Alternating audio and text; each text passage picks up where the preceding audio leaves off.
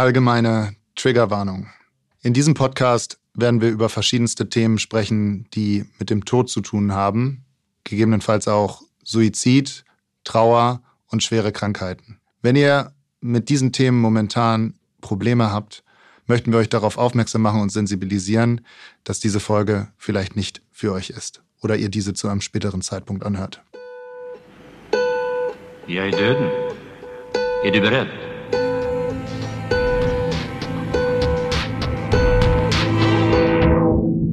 Heute hier, morgen tot.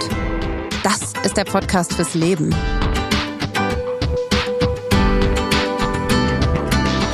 Denn eines Tages wirst du sterben.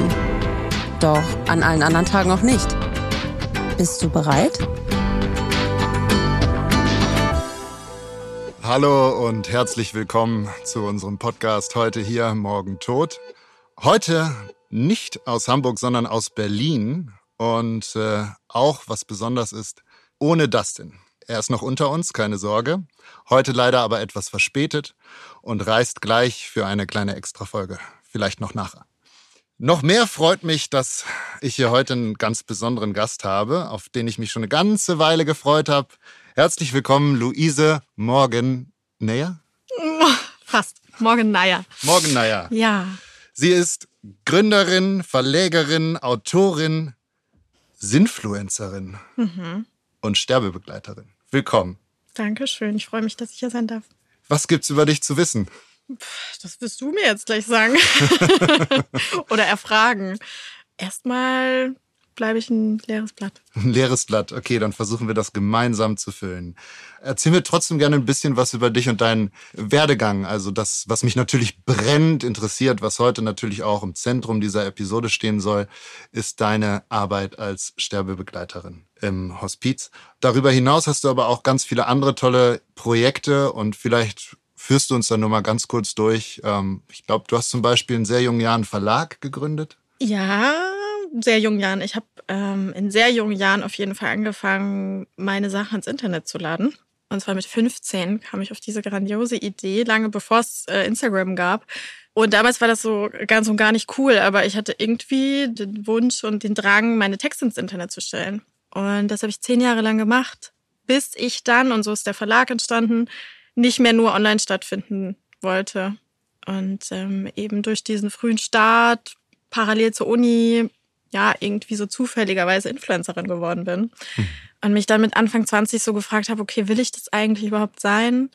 Was will ich machen? Und dann haben wir relativ blauäugig einen Verlag gegründet und den Blog als Buch rausgebracht. So ist das entstanden. Wer ist wir? Mit meiner Freundin Eva Burdak damals zusammen saßen wir äh, ganz klassisch, sehr Klischee in einem Café in Mitte und haben überlegt, äh, wir können das Buch doch einfach selber machen. Weil sämtliche Verlage, mit denen ich Kontakt hatte, ganz, ganz viele Ideen hatten, aber ich war schon immer so, nee, ich will das eigentlich so haben und so soll es dann sein. Und dann meinte Eva zu mir, dann machen wir es doch einfach selber, dann können wir es genauso machen. Was sind das für Inhalte? Also in dem ersten Buch von mir sind sozusagen alle Blogartikel, die ich für äh, lesenswert gehalten habe. Und da geht es ganz viel um Familie, um die erste Beziehung, um so Fragen, die man sich als Teenagerin eben stellt. Okay. Da habe ich auch letztens in deiner Story was Interessantes gesehen, da komme ich nachher drauf zu sprechen. ich habe hier auch ein Zitat von dir, das habe ich online gefunden. Da sagst du, dein Blick halt nach wie ein Echo und deine Worte schlagen immer noch Wellen. Das ist aber sehr tief. Und damit zeigt sich ja, also du hast ja einen Charakter, der, der sich mit tiefgründigen Themen beschäftigt. Ist das auch der Schritt gewesen in die Sterbebegleitung? Also wie kommt man darauf, in dem Alter Sterbebegleitung zu machen? Dieser Podcast wird präsentiert von VPV Versicherungen, dem ältesten Lebensversicherer Deutschlands. Ich habe vor zwei Jahren die Ausbildung angefangen zur ehrenamtlichen Sterbebegleiterin. Und das erste Mal davon gehört habe ich tatsächlich in einem Podcast, dass es das überhaupt gibt. Ähm, ich weiß leider nicht mehr, welcher Podcast das war. Ich kann mich nur erinnern, dass die äh, junge Frau da so ein bisschen geschildert hat, wie das bei ihr im Hospiz abgelaufen ist. Und das klang eigentlich ganz lustig, tatsächlich. Lustig. Ja, das klang ganz lustig. Ich erinnere mich, dass ich das sehr, sehr amüsant fand, wie sie das geschildert hat. Und äh, da kam das erstmal so diese Idee auf, okay, das gibt's überhaupt, das ist etwas, was man machen kann. Und dann ist das Thema wieder so ein bisschen in Vergessenheit geraten. Und dann ist vor ein bisschen mehr als zwei Jahren mein Großvater verstorben. Aber sehr friedlich und sehr selbstbestimmt. Und mit so einem Abschied und irgendwie wirklich so der perfekte Tod irgendwie. Magst du darüber reden, was der perfekte Tod in deinen Augen ist? Ich glaube, für ihn, ich glaube, es ist was sehr Individuelles. Klar. Und für ihn war es aber eben wichtig, zu diesem Zeitpunkt zu gehen.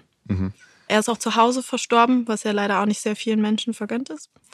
Und diese ganze Szene, also hat mich erstens dazu inspiriert, zu sehen, okay, so kann es laufen. Der Tod ist nicht einfach nur ein gruseliges Etwas, was alles schwarz und dunkel und schlecht ist. Und zweitens war so der Gedanke, okay, ziemlich wahrscheinlich geht's nicht allen Leuten so wie meinem Opa. Hm. Und dann habe ich mich an die Hospizarbeit erinnert und habe dann einfach so ein bisschen rumgegoogelt und geguckt und habe dann das Hospiz gefunden, bei dem ich auch jetzt heute bin. Das ist bei einem buddhistischen Träger und irgendwie habe ich damit mehr resoniert als äh, mit christlichen Hospizdiensten und da war ich dann so, okay, ich schreibe da einfach mal eine E-Mail hin. Der Bewerbungszeitraum war nämlich eigentlich schon vorbei und habe dann relativ schnell eine Antwort bekommen und dann ging es auch schon los. Ich habe irgendwo auch äh, etwas von einem Letzte-Hilfe-Kurs gelesen. Den hast du dann gemacht? Oder wie ist dann der nächste Schritt? Also du hast dich beworben und dann ging's los und Genau, also es gibt eine Ausbildung zur ehrenamtlichen Hospizbegleiterin. Das ist auch so ein bisschen staatlich geregelt, welche Inhalte da entsprechend sein müssen. Du kriegst dann am Ende so ein Zertifikat, was du brauchst, um im Hospiz ähm, dich zu engagieren. Der letzte Hilfekurs ist was anderes. Das ist ein Angebot, was es in Berlin auf jeden Fall gibt. Ich weiß nicht, ob es auch in anderen Städten gibt. Das ist ein eintägiger Kurs zum Sterben. Und ich kann das jedem und jeder, die hier gerade zuhören, absolut empfehlen, auch dir ja. weil das sind einfach nur acht Stunden, wo wirklich irgendwie an der Oberfläche gekratzt wird, aber immerhin mal an der Oberfläche gekratzt wird. Da habe ich das erste Mal gehört, was sind denn Symptome, wenn ein Mensch stirbt? Was passiert denn da eigentlich? Worauf muss man sich einstellen? Das Ganze hat in einem Bestattungsinstitut stattgefunden. Einfach das mal zu sehen, ah, da fährt ein Sarg an mir vorbei. Okay, so sieht das also aus. Wir haben über Patientenverfügung gesprochen. Wir haben so ein bisschen über ein paar kleinere, mini kleine pflegerische Tätigkeiten gesprochen und einfach dieser Austausch zum Thema Tod. Mal acht Stunden kann man sich auf jeden Fall gönnen. Wie groß sind dann solche Gruppen? Ah, bei diesem Letzte-Hilfe-Kurs waren wir vielleicht zu zwölf. Und kostet das was? Ich meine nicht. Ich google das und äh, Ja. vielleicht ein Zehner. Guter Preis. Guckt einfach mal Letzte-Hilfe-Kurs. Also es ist echt super. Oder irgendwelche anderen Angebote, wo ein Raum kreiert wird, wo man über das Sterben sprechen kann.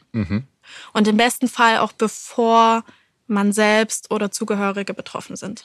Na, das ist ja meistens immer so der Auslöser, dass man sich überhaupt damit auseinandersetzt. Und äh, das haben wir auch ganz oft gemerkt bei der Arbeit, die Dustin und die auch ich machen. Wie ging es dann denn weiter bei dir? Also mit der Ausbildung, die hat zwei Jahre gedauert. Äh, ist die vor Ort oder war das Genau. vermutlich während Corona? Hast du angefangen? Oder? Sie war auf jeden Fall im Sommer vor zwei Jahren. Okay. Die dauert nicht zwei Jahre, die Ausbildung. Die Ausbildung geht so ungefähr 120 Stunden. Das war bei uns verteilt auf so ein paar Wochenenden und ein paar Blogseminare während der Woche. Genau, dann geht man durch, dort durch diesen Ausbildungsprozess hindurch, der beim Hospiz Horizont, wo ich das gemacht habe, einfach total schön war, auf allen Ebenen, auch für mich ganz persönlich. Und dann geht's los mit der Vermittlung. Weiß ich noch ganz genau, wie die erste E-Mail kam von meiner Teamleiterin. Und es war für mich fast schon so ein bisschen makaber, weil sie mir in der E-Mail drei Personenfälle vorgestellt hat mit so ein paar Hard Facts, wo die Person lebt in Berlin, wie alt die Person ist und was die ungefähre Lebenserwartung ist. Und der letzte Satz war dann irgendwie so nach dem Motto, ja, schau mal, was für dich gut zu erreichen ist. Und mit der Person würde ich dich dann einfach mal in Verbindung setzen. Geografisch gut zu erreichen Genau. oder vom Charakter? geografisch gut zu erreichen. So habe ich es zumindest damals verstanden in der E-Mail. Ja. Und ich fand es total makaber. Jetzt, zwei Jahre später, muss ich sagen, ist das schon wichtig, dass man nicht durch die halbe Stadt, gerade in einer Stadt wie Berlin, Ja. fahren muss. Und dann wurde mir meine erste Begleitung zugeteilt. Zugeteilt oder du hast sie dir ausgesucht von den dreien? Ich habe sie mir dann ausgesucht. Und wir sind irgendwie zusammengekommen. Okay. Ja. Und wie war der, der erste Tag für dich, als du dann mit deiner ersten Begleitung dich getroffen hast? Wie lief das ab? Ich war mega aufgeregt, weil man direkt alleine hingeht. Und sich auch vorher sogar alleine in Verbindung setzt mit der Person. Ich habe, glaube ich, nur eine Handynummer bekommen. Beziehungsweise ähm, ist die Person in einem Pflegeheim untergebracht. Äh, Spoiler, sie lebt noch. Die erste. Ja, sie lebt noch. Und dann bin ich in die Pflegeeinrichtung gefahren. Und ich weiß noch genau, wie ich sie das erste Mal gesehen habe. Und es ist eine wunderschöne erste Begleitung nach wie vor, weil es total warm war und wir beide, glaube ich, nicht so ganz verstanden haben, was wir da eigentlich machen. Es war einfach klar, okay, diese, also ich war, okay, für diese fremde Frau interessiere ich mich jetzt und sie war, okay, diese fremde Frau interessiert sich für mich, okay, dann schauen wir mal. Und dann haben wir uns einfach unterhalten. Und ihr seid immer noch in Kontakt. Wir sind immer noch in Kontakt, ja. Wenn wir das Ganze jetzt mal aus der anderen Perspektive betrachten, also diese Dame im Pflegeheim, wie kommt sie denn zur Sterbebegleitung? Wird dir das angeboten und ähm, ist das vielleicht, was ist der Antrieb? Also man ist vielleicht ein bisschen einsam, man sehnt sich nach, oder ist es eher das Gegenteil, dass man mit den Menschen, um die um einen rum sind, nichts anfangen kann? Also manchmal ist ja auch so, dass die Angehörigen einen nur noch nerven. Ja, also kenne ich alles. Ist Ja. alles schon vorgefallen, sozusagen. In dem Fall mit der Dame aus dem Pflegeheim war es so, dass die Pflegeleitung äh, den Kontakt zu unserem Hospiz hat und das so hergestellt hat, weil die Diagnose eigentlich war, dass äh, die Person nur noch drei Wochen zu leben hat. Daraufhin wurde einfach der Kontakt hergestellt und nachgefragt, hey, habt ihr Kapazitäten? Und so ist das meistens, dass äh, Pflegepersonal oder Ärzte, Ärztinnen wissen, okay, es gibt dieses Angebot und das dann vermitteln. Teilweise sind es auch Zugehörige, die sich an uns wenden, dass sie irgendwie Support brauchen. Ich glaube, in den allerseltensten Fällen sind es die Menschen selbst, die betroffen sind. Und was macht ihr dann so zusammen? Mit der Person im Pflegeheim. Zum Beispiel. Wir trinken jede Woche ein Cappuccino zusammen. Und es ist ganz, ganz wichtig für sie auch, diesen Cappuccino dann. Ich bereite den zu. Aber sie stellt den Cappuccino, das ist ganz süß, so ein Pulver, ne? Also wirklich Ach so. Cappuccino-Pulver, ja. Das ist aber ganz, ganz wichtig. Das ist irgendwie mittlerweile wie so ein Ritual. Und dann kommt, wir gehen jetzt Cappuccino trinken. Und alle in dem Pflegeheim wissen auch Bescheid. Das ist ja das Witzige wirklich an dieser Begleitung, dass die schon so lange geht. Ist das ein schönes Pflegeheim? Was ist ein schönes Pflegeheim? Ah, gut. Vielleicht kannst du da auch nicht so offen drüber sprechen. Ich kenne nur ähm, von meinem Opa letztes Jahr. Ich habe ihn sehr oft im Pflegeheim auch besucht und es war kein schlechtes Pflegeheim, aber die sind meistens natürlich völlig unterbesetzt. Und äh, irgendwie ist es dann doch ein sehr un unwürdiger Zustand in den meisten Fällen, finde ich. Und das kann ich mir vorstellen, dass ähm, also so ein, so ein trostloses Setup irgendwie. Also Ja. so ein Pflegeheim ist jetzt irgendwie nicht so ein Vier-Sterne-Hotel oder fünf. so, die meisten so nicht. Einrichtungen sehr, äh, ja, so, weiß ich auch nicht. Äh, Ja, ja, auf jeden Fall. Die ersten Male, als ich immer äh, weggefahren bin, war ich wirklich, hat mich das eigentlich am meisten umgehauen, die Zustände da. Da wollte ich nur sagen, da gibt das total Sinn für mich, dass dann so ein Cappuccino das Highlight äh, der Woche in so einem Leben von einer Dame sein kann. Mhm. Abgesehen von dieser Dame, hast du auch schon Begleitungen zu Ende begleitet? Aufgrund dieser intensiven Begleitung in diesem Pflegeheim, wie schon gesagt, kenne ich auch ungefähr alle anderen der 70 BewohnerInnen und ähm, habe da schon zwei andere Bewohnerinnen mit begleitet. Genau. Und bis zum Schluss. Die sind jetzt verstorben, auf jeden Fall, ja. Sind das alle Begleitungen, die du bisher gemacht hast? Oder Ich habe gerade noch eine andere Begleitung. Das ist in der Regel nicht so. In der Regel hat man eine Person, die man begleitet. Ich bin da gerade in so einer Sondersituation und habe noch eine zweite Person, die ich begleite seit ungefähr drei Monaten. in welchem Alter sind die ungefähr? Also die beiden Personen im Pflegeheim, die waren sehr, sehr alt. Die waren schon an die 100. Die Wahnsinn. Person, ja. Und die vierte Begleitung, die ich jetzt gerade mache, ist deutlich jünger. Also die ist nicht viel älter als ich selbst. Okay. Und äh, hat ja anscheinend eine Diagnose. Also das ist sehr endlich. Die Zeit ist, ähm, da ist nicht mehr so viel Zeit übrig. Wie verarbeitest du denn das? Nimmst du das mit nach Hause? Ja, ich nehme das mit nach Hause. Ja. ganz aus pragmatischen Gründen schon, weil wir auch über WhatsApp zum Beispiel im Kontakt sind Hm. oder auch telefonieren. Und, und das ist etwas, was ich gerade lerne. Ich mache es ja auch erst seit zwei Jahren. Hm. Der Grad zwischen, ich will mich nicht abgrenzen. Ich kann mich auch nicht abgrenzen von den Personen. Dafür ist dieses Ehrenamt einfach viel zu nah.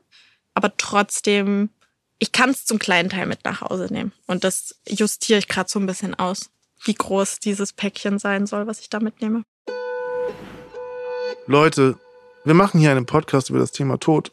Und wie ihr euch vielleicht vorstellen könnt, ist es gar nicht so einfach für den Podcast rund um das Thema Bestattung und Tod einen Sponsor zu finden. Viele Marken sagen da, nö, danke. Aber nicht so Check24.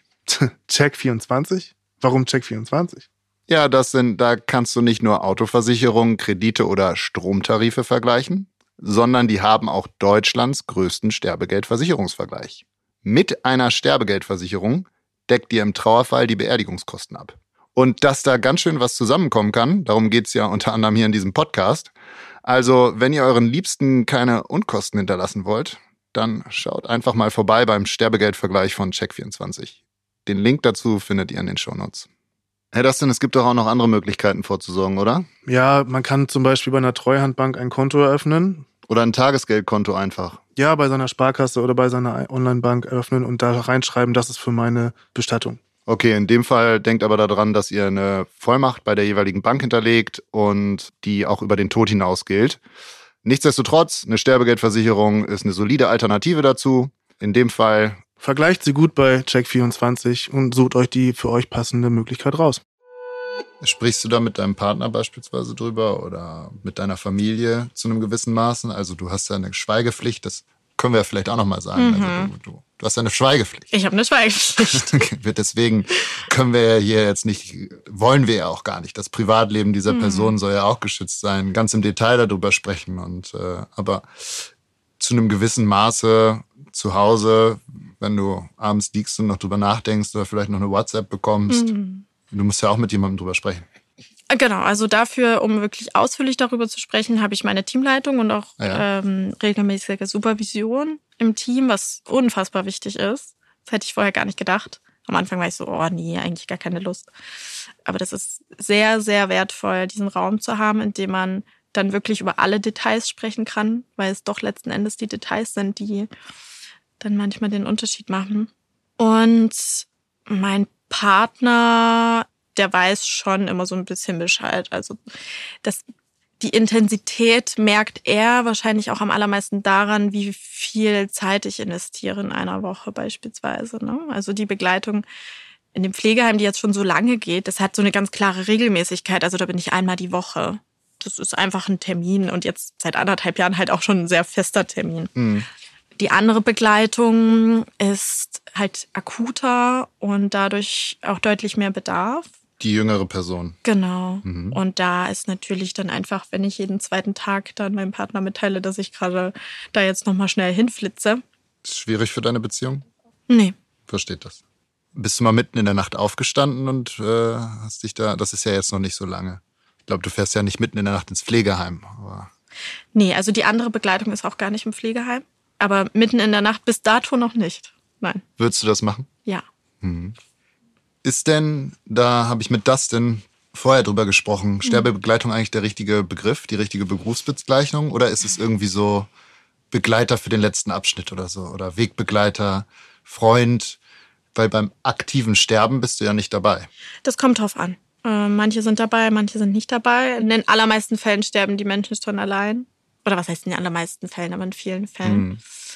Ja, natürlich kann man über Begrifflichkeiten jetzt sprechen. Ich weiß auch von Leuten, die nennen es eher Lebensbegleitung, weil das ist ja am Ende, was wir machen. Die Person ist ja am Leben. Aber ich bin da, glaube ich, generell, ich, ich werde auch immer gefragt, ob ich mich Influencerin nennen will. Ich sag ja, ich bin Influencerin, ich bin Sterbebegleiterin. Es ist einfach, jeder hat eine ungefähre Vorstellung davon. Du warst erst Influencerin und dann Sterbebegleiter. Und du teilst ja auch sehr viel darüber auf Social Media. Darf ich mal eine böse Frage stellen? Na los. Das sieht ja auch gut aus auf Social Media, so eine Sterbebegleitung. Also machst du das vielleicht auch fürs Image? Ich glaube, ich hatte schon immer ein gutes Image auf Social Media. Ich war schon immer so ein bisschen die Gute, die die sinnvolle Sachen beworben hat, weil das einfach irgendwie auch mein Naturell ist. Ich poste einen unfassbar kleinen Bruchteil Hm. der Arbeit, die ich mache. Und eine Freundin meinte neulich zu mir, die eine Zeit lang bei mir geschlafen hat und dadurch gemerkt hat, wie intensiv diese Begleitung ist, die ich gerade mache. Sie war völlig perplex. Sie war so, das ist ja Wahnsinn. Und das, darüber sprichst du ja gar nicht online. Das kommt ja überhaupt nicht rüber, wie intensiv das ist. Und da war ich froh, weil ich möchte nicht diese Arbeit und ich möchte vor allem nicht diese Menschen und ihre Schicksale und das, was sie mit mir teilen, kommerzialisieren. Ja, Den Eindruck hatte ich auch nicht. das ist gut. Also deine Community, du hast ja eine relativ große Reichweite. Was spielen die dir denn so zurück darauf? Also gibt es, ich denke mal, der Support wird größer sein als der Gegenwind, aber sicherlich gab es ja auch Gegenwind. Ja, es gibt auch Gegenwind. Also es gibt ab und zu mal Leute, die, ne, genau so, ja, du willst dich jetzt hier irgendwie gut darstellen Ja. und tu mal nicht so und das sollte selbstverständlich sein und bla bla bla, okay. Es ist ja nicht selbstverständlich. Also Nein. sonst wird's ja jeder Ist machen. es auch nicht. Genau. Oder? Und Naja, und vor allem auch generell einfach darüber zu sprechen. Und das ist ja auch Ja. genau das, was ihr euch mit eurem Podcast vornimmt. Und das ist tatsächlich auch das Feedback, was ich am allermeisten bekomme von Menschen. Neben dem, das könnte ich aber nicht, ist das allermeiste Feedback vor allem eine Dankbarkeit, einfach generell über das Thema Sterben zu sprechen. Ganz gleich, was ich dabei mache. Einfach das Thema Tod in den sozialen Medien irgendwie mal anzusprechen und zu realisieren, dass es da ist. Weil das spielt eigentlich ja sonst keine Rolle. Und das ist das Feedback, was ich bekomme. Es ist interessant, dass ich seitdem oder auch herausfordernd oft auch Nachrichten bekomme, wo wir Menschen schildern, wie das Thema Tod sie gerade ganz persönlich betrifft. Da muss ich auch auf jeden Fall noch meinen Umgang finden damit, mh, weil ich jetzt natürlich auch nicht jede Person individuell äh, da betreuen kann über, über Insta-DMs. Und trotzdem weiß ich es aber total zu schätzen, dass die Menschen merken oder mir Menschen wirklich schreiben, ey, dein Account ist irgendwie so ein Safe Space für mich. also an der Stelle auch ein Kompliment. Ich habe, äh, ich verfolge das jetzt nicht täglich, aber ich habe, äh, ich arbeite dran. aber äh, die Stories und das, was ich mir durchgelesen habe von dir, hat, äh, wie ich auch eben schon mal meinte, einen unglaublichen Tiefgang und es, äh, man merkt, dass da sehr viel Gefühl drin steckt und dass du da sehr, sehr bewusst mit umgehst. Das ist unglaublich schön. Warst du denn auch bei den Beerdigungen von den zwei Damen, die verstorben sind im, im Pflegeheim? Nee, tatsächlich nicht, weil das aber auch beides Personen waren, die keine Zugehörigen mehr hatten. Oder zumindest keine, die da waren. Ja. Oder in dem einen Fall, die ich aber einfach nicht kannte. Genau, deswegen war ich da nirgendwo eingeladen. Okay, verstehe. Mhm. Könntest du dir es denn vorstellen, zu den Beerdigungen zu gehen von den Personen, die du jetzt gerade betreust? Also, Auf jeden Fall. Ja. Beziehungsweise, also vorstellen kann ich es mir, aussuchen kann ich es mir nicht unbedingt. Äh, Ich würde mich dann niemals irgendwo selber einladen. Bei der einen Person bin ich schon eingeladen. Das wird sich dann entscheiden, je nachdem, wie der Kontakt dann mit den Zugehörigen ist und ob man Zeit hat. Aber bei beiden würde ich auf jeden Fall im Nachhinein rausfinden wollen, wo sie beigesetzt werden und dann vorbeischauen.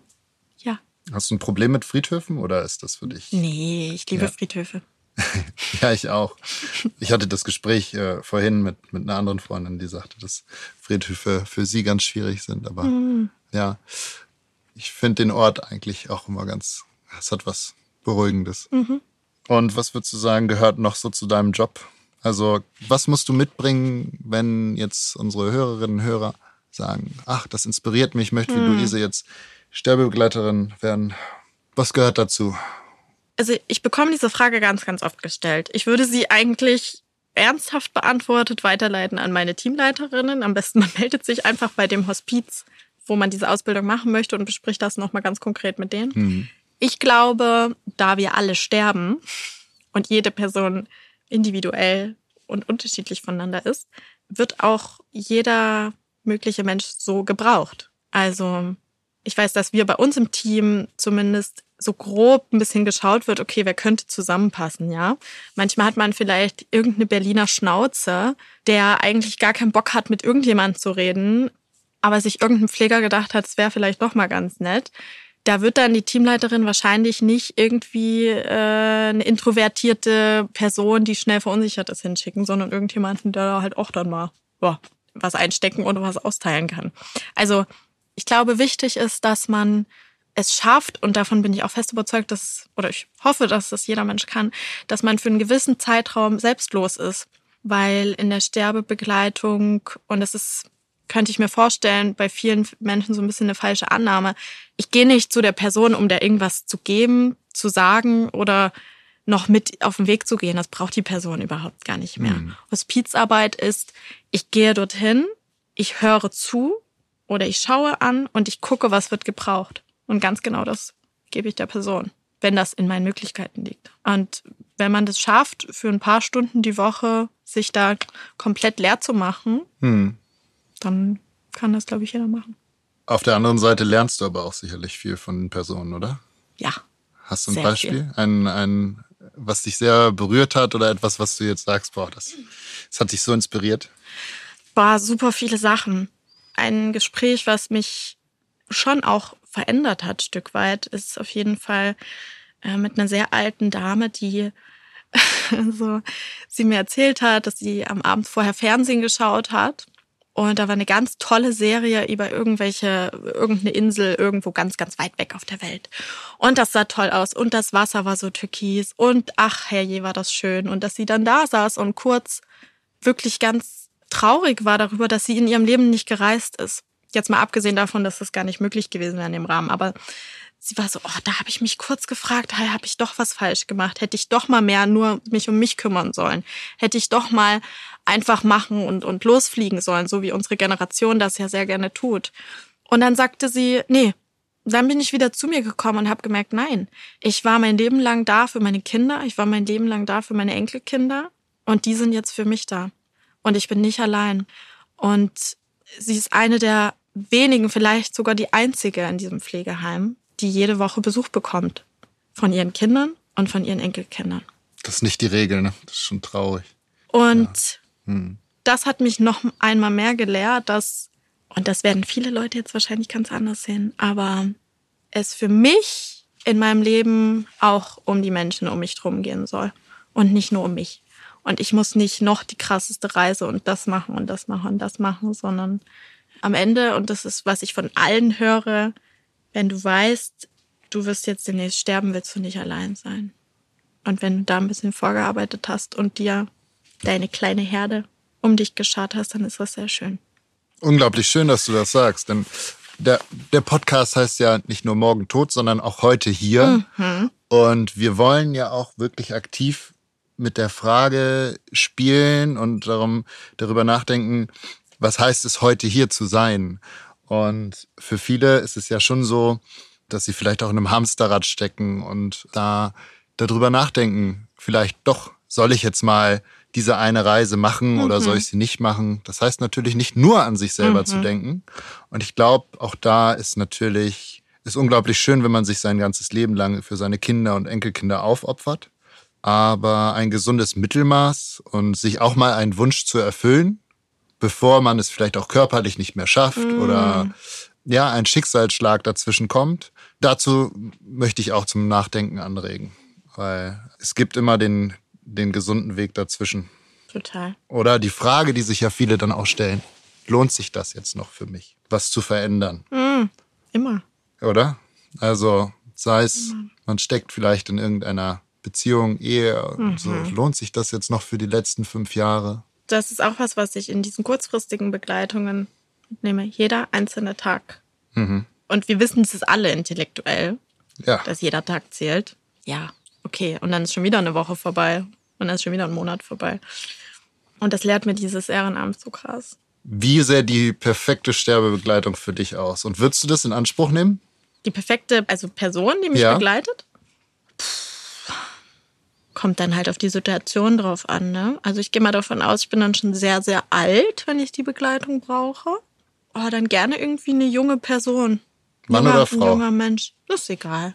Sind da mehr Männer oder mehr Frauen bei dir im, im Mehr Hospiz? Frauen. Mehr Frauen? Würde ich sagen. Also in meiner Ausbildungsgruppe waren mehr Frauen. Okay. Also auch dann, du hättest gerne eine junge Person, quirlig oder ruhig? Jemand, der sich gut einstellen kann. Und was macht ihr dann zusammen? Am besten rausgehen, wenn es noch geht. In die Natur. Baden oder im Wald. Dann eine Sache, die ich bei dir in den Stories auch gesehen habe, die zu dem Thema vorhin passte. Da hast du geschrieben, sprich deine Gefühle aus. Ich glaube, du hattest eine, ein, wie sagt man, ein Fan, ne? ein, ein, jemand aus der, bitte? Ein Follower. Follower, Ja. richtig, ja. Ein Follower, äh, die hat dich gefragt, irgendwie, wie sage ich irgendwem, dass er, dass er, dass ich auf ihn stehe oder Ja. dass ich verliebt bin. Ja, Und ich fand deinen, den Satz, den du da geschrieben hast, ziemlich cool und der passt natürlich auch genau da rein. Warte nicht zu lang. Und warum Zeit verschwenden? Dazu gehört natürlich auch viel Mut. Aber du hast geschrieben, äh, sprich deine Gefühle aus und du hast keine Lust auf Spielchen und Spekulationen. ja. Ja. Und Ja. toller Appell. Ja, es bringt nichts anderes. Und es ist, wenn ich meine Begleitung sehe, die mir sagt, was sie vor einem Jahr gemacht hat und wo sie heute ist. Hm. So, du weißt nie, was kommt. Das ist das Ding. Jeder Tag zählt. Du weißt nicht, was morgen passiert. Du weißt nicht, welche Diagnose du morgen bekommst. Man will das auch mal gar nicht so drohend sagen. Das war alles gar nicht so schlimm. Ich finde, es ist halt das, das ist auch das Schöne und diese Leichtigkeit, die das mit reinbringen kann. Und es ist witzig, weil wir haben gestern Abend erst darüber geredet im Freundeskreis und ähm, waren auch noch mal, warum bin ich nicht bereit, das Risiko einzugehen, eventuell enttäuscht zu werden.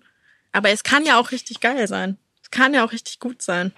Ja, Du müsstest dich ja verletzlich und zeigen. Ja. Und daran los. wächst man natürlich auch. Und du bist da drin natürlich jetzt schon Profi, dich verletzlich und offen zu zeigen auf Social Weiß. Media. Von dem, was man sieht, Ja. vielleicht auch nicht. Genau, dann hatte nämlich der eine Freund gesagt, ja, genau, dann muss ich mich ja verletzlich zeigen. Und dann meinte er, der andere, na ja, aber was macht es denn mit dir, wenn sich jemand verletzlich vor dir zeigt? Du magst die Person mehr. Du Klar. hast Empathie, du hast Mitgefühl. Es passiert ja genau das Gegenteil von dem, was wir denken, was passieren könnte. In den allermeisten Fällen. Ja. Und wenn jemand komisch darauf reagiert, dann ist es besser, dass du das weißt.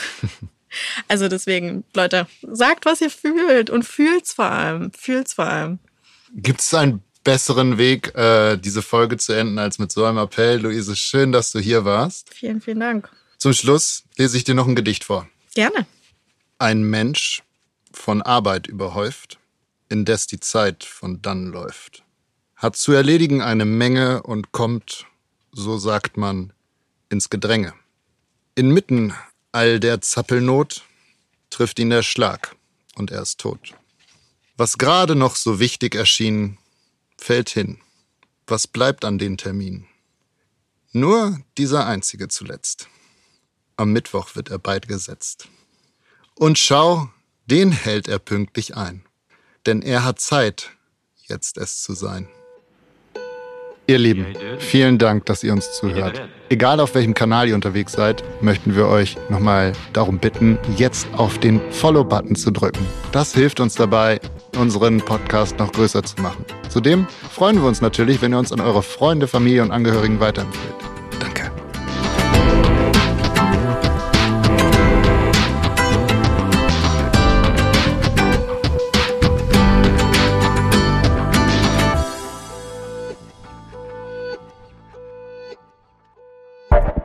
Dieser Podcast ist eine Produktion von Audioflow.